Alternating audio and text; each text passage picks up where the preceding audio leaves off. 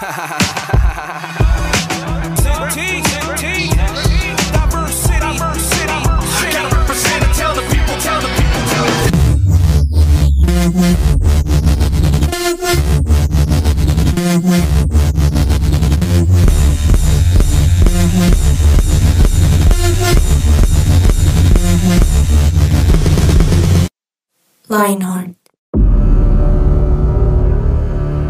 querido Orugario, las inexpertas sugerencias que haces en tu última carta me indican que ya es hora de que te escriba detalladamente acerca del penoso tema de la oración.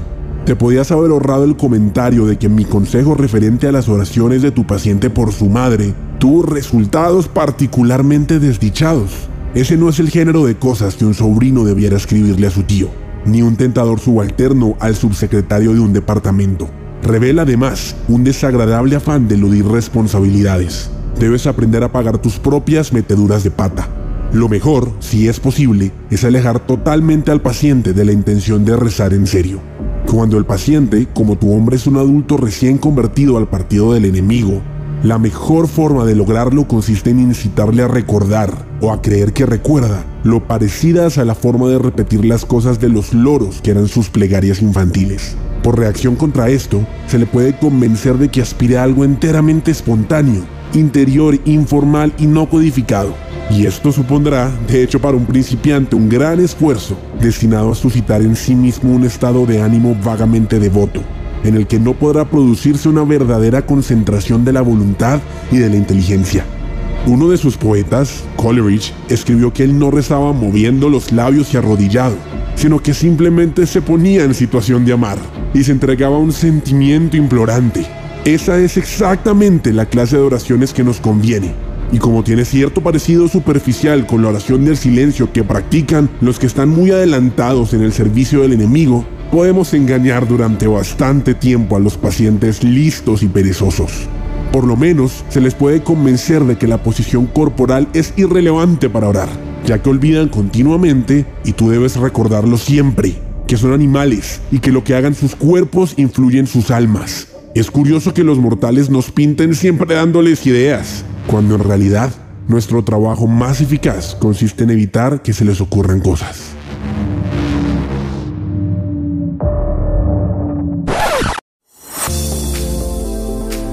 Este era un fragmento del libro Cartas del Diablo a su sobrino del escritor C.S. Lewis. Para los que no saben, C.S. Lewis es el mismo escritor de las crónicas de Narnia. ¿No les dio como sustico esa voz ahí? Sí. Yani, ¿cómo estás? ¿Cómo te pareció ese libro? ¿Tú no lo recomendaste? Sí, pues es que este libro es cortico, es cortico. Y es fácil de leer. Es el- la historia imaginada, ¿no? Cuando estábamos escuchando hace un ratico esta porción, yo me imaginaba, ¿verdad? El cuartel, ¿no? El cuartel militar. ¿El cuartel de las del feas? demonio. Ah, de las feas. También. La fea. Esto no me diga que no para nuestros queridos oyentes, Michael está haciendo referencia a una novela colombiana. No, Betty la fea. Muy sí todo el mundo quién es Betty. Hasta, hasta Pañalito sabe quién es Betty Yo la sé fea. quién es Pedro el Escamoso porque eso sí la he visto completa. Pero hablando de este libro, pues resulta que son cartas que se cruzan entre el diablo y uno de sus sobrinos, uno de sus demonios. Orugario, Orugario, que lo menciona ahí. Exacto. Y eh, da estrategias de cómo atormentar y hacer caer a los cristianos. Hmm. El libro está buenísimo, es cortico, se los recomendamos de verdad. Pero uno de los de las cositas que tenemos que aclarar es que mencionan en ese libro al enemigo, entre comillas, y con ese término se refieren a Dios. ¿Listo? Sí, sí, aquí es como estar en el otro sí, sí, bando. sí, Al revés. Sí, sí, ¿Usted. ¿Usted alguna vez ha leído ese libro? Es una lectura universitaria casi que obligada. No, Mike, yo nunca he leído el libro. No me lo han puesto a leer, me encantaría leerlo. Y mientras leía, uy, eso estaba súper tenebroso. Daba susto, ¿no? Bien, Sí. Sebas. No sabemos que tenías tu etapa demoníaca. Noté Sí, que tenías yo- voz gruesa, ¿no? Etapa Eh, No sabía que tenías voz gruesa. Gracias. No sé qué es peor. No sé qué ¿Etapa es peor. demoníaca? O no sabía No, que creo tenías estás voz peor gruesa. porque empezó así re mal y después se le salió. al- ala, si me vas a mandar un mensaje que sea por iMessage. Pero lo que queremos hoy es, hoy vamos a hablar de algo que se mencionó en ese fragmento y era de la oración silenciosa. Y el fragmento que, que Sebastián estaba leyendo decía que le decía a Orugario, su sobrino, le decía, aprovecha cosas que dicen como estos poetas modernos y es que no necesitas orar, arrodillarte, sino parecer que estás orando, ¿sí? En una posición suplicante y un sentimiento implorante. Y él, me encanta ese pedazo que dice que parece muy similar a la oración del silencio que practican los que están muy adelantados en el servicio al enemigo, o sea, en el servicio a Dios, ¿sí? Y dice, así podemos engañarlos. Entonces, hoy vamos a hablar un poco de esa oración silenciosa, que es ¿cuál? ¿Ustedes han, han hecho, saben a qué se refiere la oración silenciosa? Yo sospecho que sí, pero es que me, me impresiona un poco porque esta porción hablaba de engaño y hablaba de algo que se parece, pero no es. Ajá. ¿No les parece emocionante? ¿No? me genera mucha expectativa. La oración del silencio es esa oración que hacemos en la mente en ciertas situaciones de nuestra vida. ¿Sí? En los momentos en los que usted necesita darle una respuesta a alguien o está pasando una situación y usted tal vez no puede ir a un lugar y decir, Señor, yo te pido que me ayudes. Sí, sino es esa oración que usted hace en su mente y está diciendo, Señor, ayúdame, Señor, háblame, o Señor, conéctame. Hace poquito escuchábamos una prédica del pastor Andrés Corson que él decía que él se podía levantar en la mañana y orar en su mente, inclusive estando en su cama, que para mí eso es nivel sensei. Sí. Porque honestamente yo traté de hacerlo esta mañana y me quedé dormido. claro. yo quiero contarles, bueno, más adelante les, les cuento un ejemplo, pero para mí la oración en silencio es estar delante de Dios en silencio. Ok. Pero también como con mi cabeza en silencio, o sea, no, no necesariamente, eh, no sé, orando en lenguas en mi cabeza, no necesariamente, sino aquí estoy delante de Dios. Podemos poner, no sé, musiquita quizá de adoración, como, mm", pero estamos en silencio también a la expectativa de que Dios nos hable al Espíritu. Según la RAE, orar es hacer oración a Dios, vocal o mentalmente, rogar, pedir, suplicar mientras que meditar significa aplicar con profunda atención el pensamiento a la consideración de una cosa o discurrir sobre los medios de conocerla o conseguirla. Yo estaba justo pensando en eso porque estaba leyendo los evangelios en este tiempo y como dos o tres veces repite que María, la madre de Jesús, atesoraba en su corazón esas cosas y meditaba en ellas. Para mí la oración en silencio es eso, es decir, es por ejemplo estar caminando y no poner la mente en blanco, ojo, y vamos, vamos a hablar de eso en un segundo, pero sí es pensar en una cosa que Dios me dijo, por ejemplo, y dejar que el Espíritu Santo como que me revele algo al corazón o pensar en un versículo y en medio del silencio ver cómo ese versículo se va revelando en pequeñas partes a mi vida. Para mí eso es la oración en silencio. Y es que lo cierto es que eh, esa oración en silencio, el meditar en la palabra de Dios, yo creo que el enemigo se ha encargado de vender la versión china Perdón, si un chino nos está escuchando. ¿Qué pacho, pero, pero la versión china y barata de la, meditación. Y ojo, no estamos hablando de la meditación en la Biblia, sino la versión china de, bueno, la versión económica, sí, eh, de, de meditar en lo que Dios está diciendo. Y lo cierto es que es una herramienta y es un casi, pero no te conecta con Dios muchas veces. ¿Sí? Si tú estás meditando en la palabra de Dios, estás haciendo un ejercicio de respiración, que es normal, pero si no ponga la mente en blanco, eres luz, eres una paloma, eres... E, es muy diferente. Miren que la definición de la RAE para meditar es... Aplicar con profunda atención. O sea, pensar en una cosa profundamente y enfocarme en una cosa. Que es lo contrario a lo que uno a veces escucha con la meditación, ¿no? Dejar la mente en blanco. Exactamente. O sea, lo cierto es que hoy vamos a hablar de esa diferencia entre la oración, ya sabemos con la oración, y la meditación, ¿sí? No estamos hablando de la meditación, que tal vez usted la practique y usted diga, no, pero es que no es cierto, yo encuentro la paz. La pregunta es, ¿qué tipo de paz? ¿Sí? Porque acuérdense que la Biblia nos dice, Jesús le dijo a la mujer samaritana, si tú bebes del agua que yo tengo para darte, jamás vas a tener sed. Lo que me está diciendo que hay aguas que calman mi sed por algún momento, ¿sí? Porque pueden llenar mi espíritu un poquito, pero tal vez sea agua sucia. Sí, sí, Yo lo ilustro un poquito con, no sé si han tomado analgésicos genéricos, que ustedes se sienten muy mal, se toman uno y dicen listo, pero no funciona. No funciona porque es genérico. A veces creo que la solución está en comprar lo que uno sabe que funciona. Un, El un original. Un Dolce, algo sea más original, original, así sea un poquito más costoso, de pronto más difícil. Y creo que funciona igual con lo que usted dice, Mike. Eh, yo creo que no, eh, uno vuelve a tener sed. Es decir, eh, de pronto yo medito, pero no, no hallo paz, no encuentro lo que me hace falta. Pero si me voy a la palabra y si realmente eh, medito en la palabra, en lo que dice, lo que Dios me quiere transmitir a mí, en mi vida, con lo que dice ahí, eh, ahí es donde voy a encontrar la respuesta. De acuerdo, y es que es una línea, ahorita hablábamos cuando estábamos planeando este programa, y es que parece una línea muy delgada, pero no es cierto. La línea está muy bien marcada. Lo que pasa es que tal vez no estamos mirando a los ojos a Dios, sino que estamos tal vez mirando la copia barata que nos están vendiendo y eso nos puede llevar a pasarnos a- al otro lado, a decir, ay no, es que yo encuentro la paz en, en esta otra cosa. Pero lo vamos a ir a una pausa musical y ahorita seguimos hablando de eso.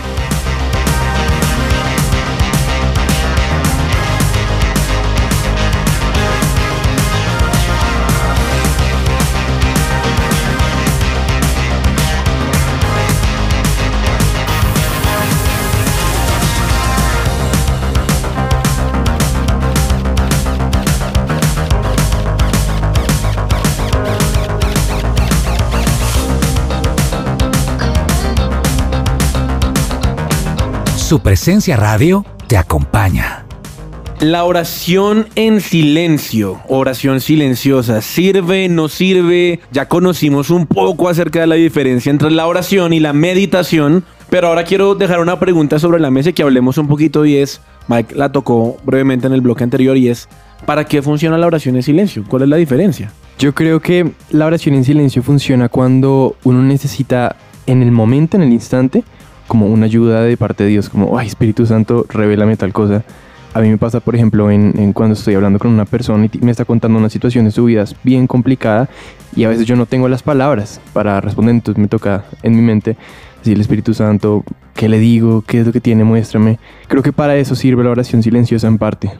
A mí algo que me parece interesante fue algo que tú dijiste, Yanni, y era de poder estar quieto, en silencio. No sé si nos quisieras como profundizar un poquito de eso, porque a veces como que solo pensamos en el auxilio, pero también es ese momento como disfrutar a Dios. No sé si, si lo estabas pensando por ahí. Es que yo no sé si a ustedes les pasa, No, no nos pasa. yo no sé si a ustedes les pasa y es, a veces no hay mucho para decir. O sea, hay momentos en los que la oración sí, uh, está llenita, pero hay otros momentos en los que no. No lo sabes. Sí, que es como, no sé qué decirte, o en esta situación, no sé qué decirte tampoco, ¿sí?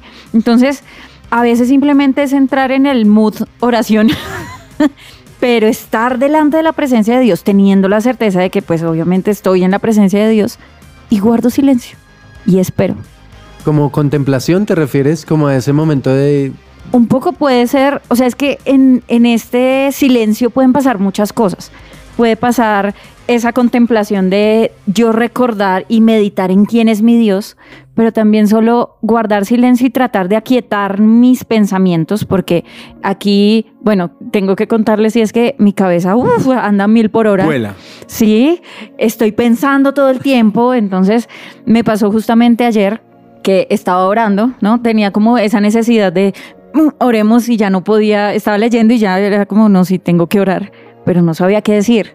Entonces puse musiquita como para ponernos en el mood de orar, pero me quedé callada y estaba tratando de aquietar mi cabeza, ¿sí? Pero fue tremendo porque eh, parte, mi, mi par de líneas fue, necesito que examines y que mires qué está pasando en mi cabeza. Y fue chévere porque sin yo decir nada y sin obligarme, yo sentí que el Espíritu Santo es como si hubiera atravesado todo lo que yo estaba pensando y me puso un pensamiento suyo que era como, eh, yo atravieso todo esto y yo veo quién eres en realidad, ¿sí? Entonces, Michael hace cara de "Uf, tan mística. Pero, No, creo que hizo cara de uff, tremendo. Sí, sí. pero, pero ese pensamiento yo tengo la certeza de que venía de parte de él, ¿sí? Y me trajo mucha paz. Ok. ¿Mm? Yo les cambio la pregunta.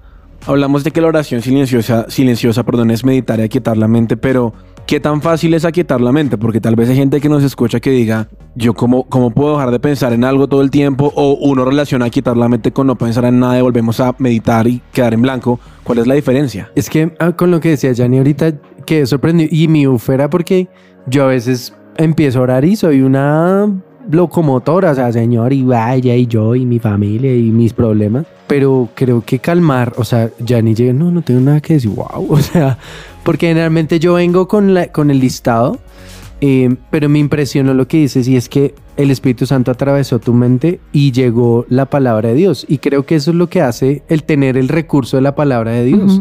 Porque creo que a veces el Espíritu Santo, yo sé que lo que va a decir va a sonar tenaz, pero a mí me confrontó, dijo, a ver, usted no tiene, tiene más Billy una mezquita que usted, entonces el Espíritu Santo tiene que echar mano del logo de Nike de Just Do It o, o de una película, Sí. no sé, Chucky 3 para, para hablarle, ¿sí? Pero, pues sí, Dios puede hablar de cualquier forma, pero creo que cuando está el recurso de la palabra de Dios, el Espíritu Santo solo tiene que conectar el cable al plug correcto y decir, aquí eso. está.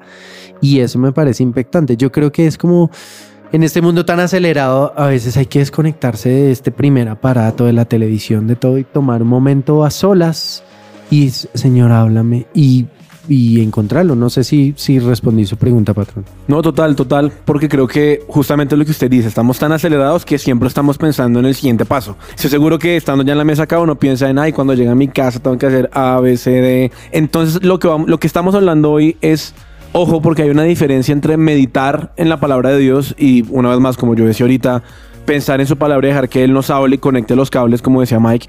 Pero también hay, algo muy diferente que es meditación.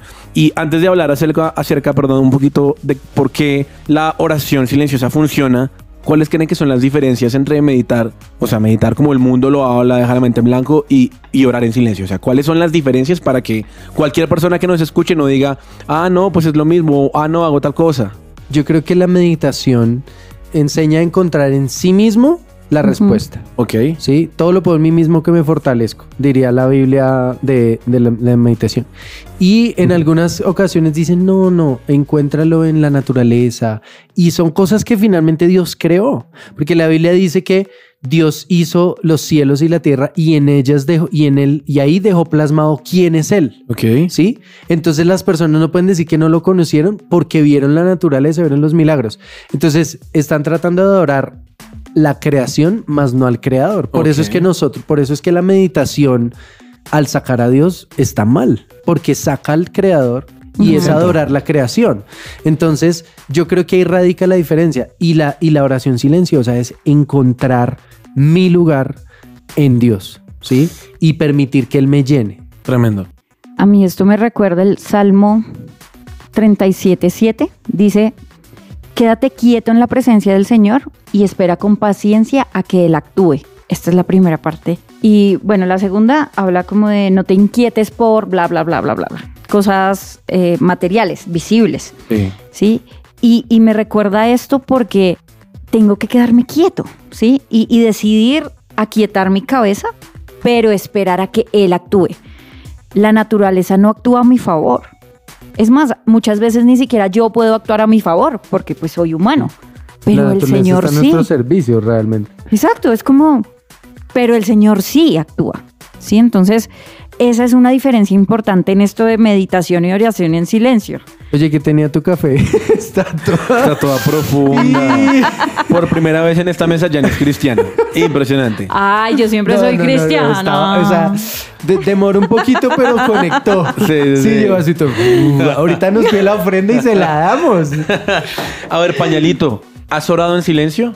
Sí, en diferentes momentos he orado en silencio. Yo creo que ahorita estaban dando unas respuestas y yo estaba pensando qué decir, pero Sí, está todo. yo creo que la diferencia radica en el fruto, en lo que pasa después, que es lo que decía Yanni. Am, yo he orado en silencio y a pesar de que de pronto no escucho nada o no veo que algo pase tangiblemente en el instante, con el tiempo veo pues el resultado de esa oración. A diferencia de la meditación, que pues no, no tiene un fruto, o sea, es como tratar de buscar la solución en algo, como decía Mike, que yo puedo hacer, ¿sí? Y pues ahí yo no veo el fruto, yo, lo- yo veo el fruto en Dios.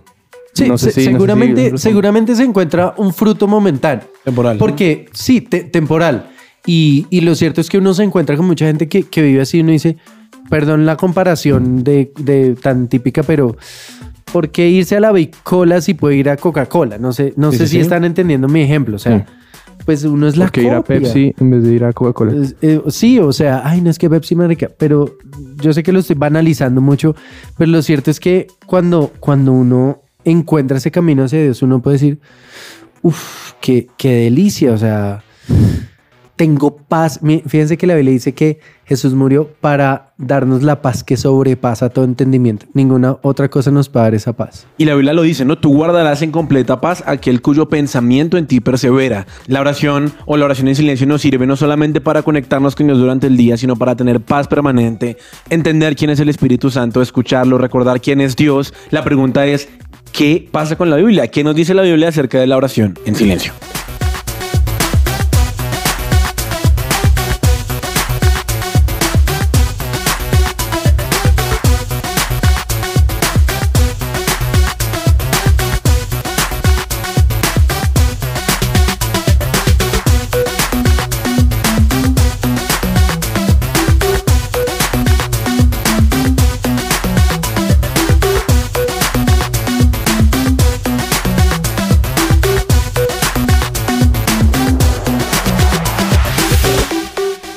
Somos su presencia radio. Lo que Dios tiene para ti.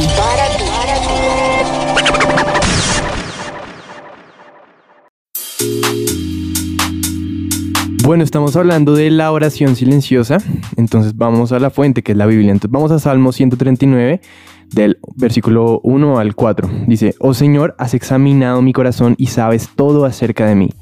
Sabes cuándo me siento y cuándo me levanto. Conoces mis pensamientos aun cuando me encuentro lejos. Me ves cuando viajo y cuando descanso en casa. Sabes todo lo que hago, sabes lo que voy a decir incluso antes de que lo diga, Señor. Bueno, sobre ese versículo, eh, ahorita mientras lo leía, me toca mucho porque a veces, como decía Jenny, a veces uno piensa demasiado, la cabeza de uno va a toda velocidad. y es importante detenerse un momentico y recordar que Dios nos conoce, que Dios sabe nuestros pensamientos, lo que va a pasar antes de que pase, lo que vamos a decir antes de que lo digamos, y recordar que Él es el que tiene el control. No sé si quieren decir algo al respecto. A mí este versículo me encanta. Jani está muy feliz Me hoy, ¿no? encanta porque es que Es el tomé cambio de look. café. El cambio de look. Tenemos que resaltar que el cambio de look. y- y- y- hola, ¿Cómo está? Muy bien, muy bien. Entonces, ya no me la monten. Entonces, este versículo de verdad me encanta porque dice que el Señor sabe lo que yo pienso aún antes de que yo se lo diga. ¿Sí? Y esto me acuerda una, una historia cortica. Cuando yo estaba, arranqué a trabajar hace varios años. León no había Es que nacido. todo. cortica. Desde el 82 va a empezar. Ay, el 82. Mire, Michael. Pero eh, resulta que yo, yo entré a esa empresa como con un salario y, y estaba como practicante. Y yo estaba hablando con unos amigos una vez y, y les dije, no, yo necesito que me suban tanto y di una cifra. Pero estaba hablando con mis amigos, ¿no? Necesito tanto para pagar esta deuda en tanto tiempo, ¿sí? Y era una deuda educativa. Ya. Y fin. eras amiga del jefe. Y ya, no, no, no, no, fue, fue tremendo, no, no, no le resta importancia a mi milagro, ¿ok? Perdón. Porque eh, a la siguiente semana nos subieron salarios y a mí me subieron exactamente la cifra. Tremendo.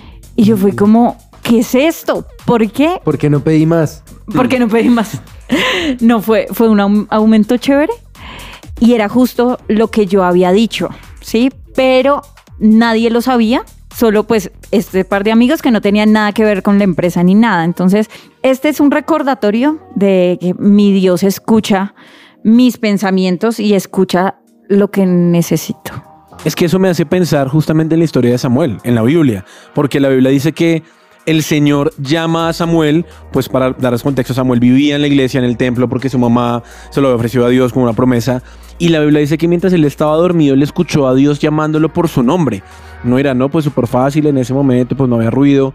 Yo personalmente, y no sé si esto sea bíblico, yo creo que Samuel logró escuchar también la voz de Dios porque estaba sintonizado para escucharla de una manera más sencilla. Es decir, en el día a día, siglo XXI, lo que hablaba usted ahorita, Mike, creo que meditar en la palabra de Dios y meditar en silencio es justamente dejar al lado las distracciones, porque cuántas veces Dios ha querido que callemos nuestra mente para justamente Él hablarnos y estamos tan distraídos con otras cosas que pues muy difícil. Y es que la tendencia a pensar es que Dios quiere regañarme, educarme, eh, todo como que uno es como, ay, como si fuera un profesor. Sí. Pero a mí lo que me gusta de este versículo y de lo que usted habla de Samuel es que yo veo un Dios que quiere conectar conmigo. De ¿sí? acuerdo. Que quiere, que quiere, dice, me ves cuando estoy lejos, me ves cuando viajo, cuando me acuesto. Y uno diría, no, pues el tremendo obsesivo que está. sí, pues no faltará el loco que dice, "Ay, no, Dios me está observando para controlarme. Pero lo cierto es que yo, yo un Dios que lo que está diciendo es, venga, yo estoy pendiente de usted. O sea, Sí, búsqueme. ¿Sabes lo que va a decir antes de que, antes de que yo lo diga? Es, venga, yo lo conozco usted también, que no tiene que, que poner una máscara, no tiene que ah, usar una frase rimbombante. Ay, que como digo esa palabra. Rimbombante. Sí, manada de abuelos en esta mesa. sí, una frase difícil para la generación de Sebas que todo lo quiere fácil. Sí, León, cuidado. Eh, no se referían a mí, por cierto. pero, pero lo que me encuentro es, es, es eso es lo que usted dice, Samuel. O sea, qué delicia, en serio, qué delicia y sería fabuloso que Dios me llame por mi, uf, que me llame por mi nombre, o sea. Que diga Michael. sopita. Michael. Michael. Mentiras. Si no vaya. saben por qué le decimos sopita, Sebas, escuche unos programas atrás nuestros, pero no, no les parece increíble que diga, y, o sea, oye, te estoy buscando, Michael. Sí, no como, uy, qué Sí. nota. Me atrevo a decir esto que se me acaba de ocurrir. ¿Qué tal Dios nos haya llamado por el nombre y no, No lo hayamos escuchado por estar ocupados? Es que era mi punto ahorita. conectados a la fuente incorrecta. Ujú. Eso es como cuando uno está enfocado, por ejemplo, viendo redes sociales. Miren, les voy a abrir el corazón. A mí me ha pasado que siento como un peso de que debería sentarme a leer la Biblia, pero estoy tan enfocado en el celular, en cualquier otra cosa, que no lo hago. Y luego pienso como, ah, yo creo que era el Espíritu Santo diciéndome, pues, que era momento de que nos conectáramos un ratico, ahí como para hablar. Qué oso. No, que yo- qué es que yo creo No lo que- hemos hecho. Yo creo que a Dios le gusta pasar tiempo con nosotros y yo sí, Sí. creo que a Sí, veces sí. es el Espíritu Santo inquiet- inquietando, perdón, el corazón, como, hey, quiero pasar tiempo contigo y uno de verdad a veces no escucha.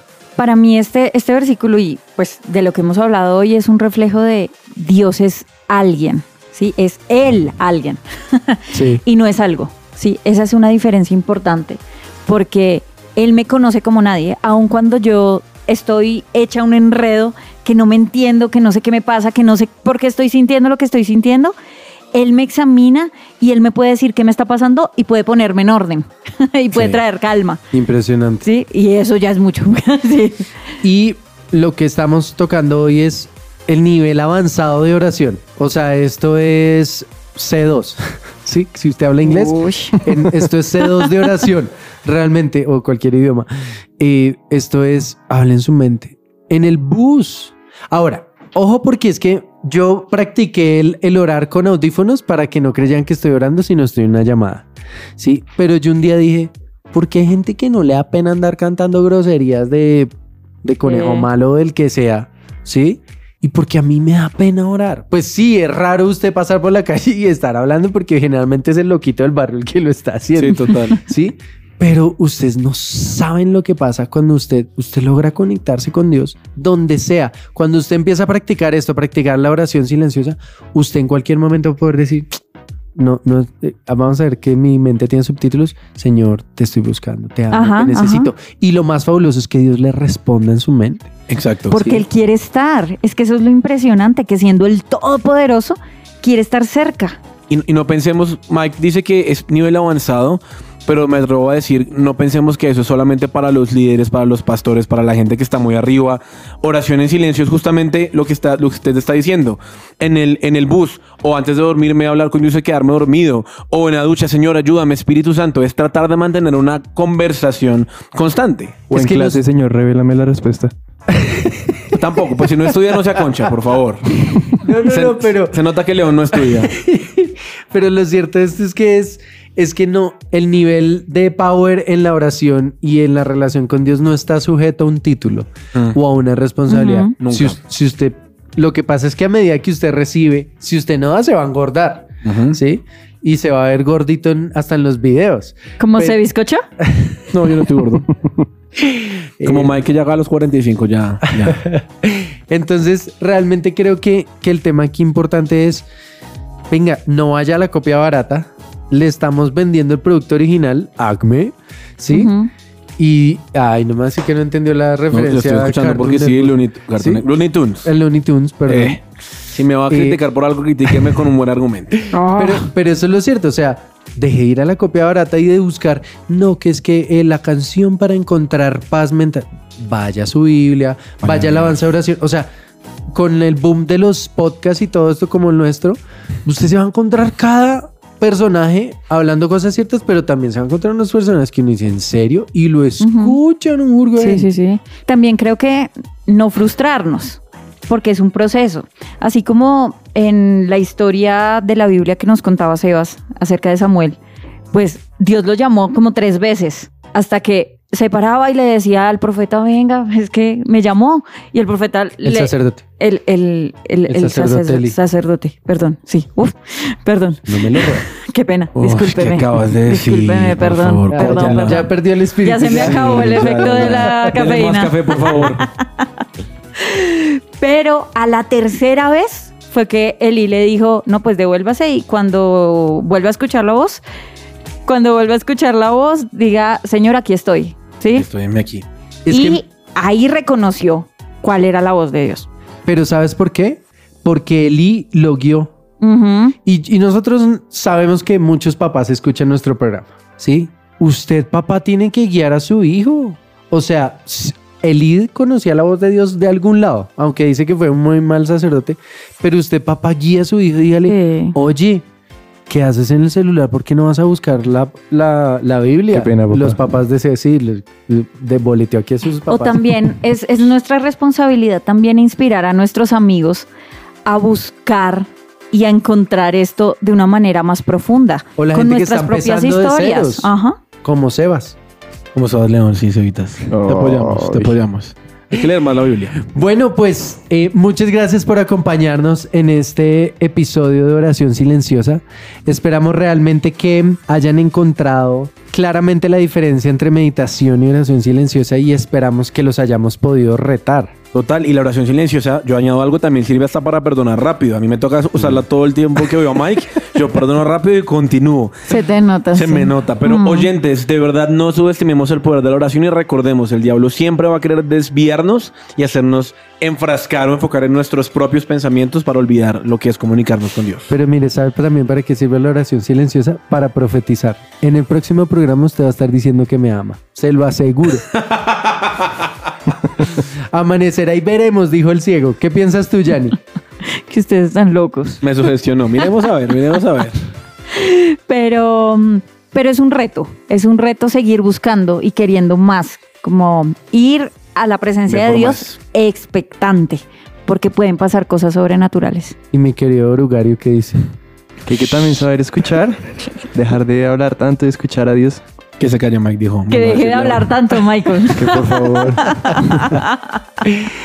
Muchas gracias por acompañarnos. Si usted quiere escuchar un poco más de nuestros podcasts, nos puede buscar en su reproductor favorito, Spotify, Amazon Music, Apple Music, SoundCloud, el que sea su favorito. Y les deseamos un fabuloso día, cualquiera que se sea. Bye bye. Los adiós. amamos.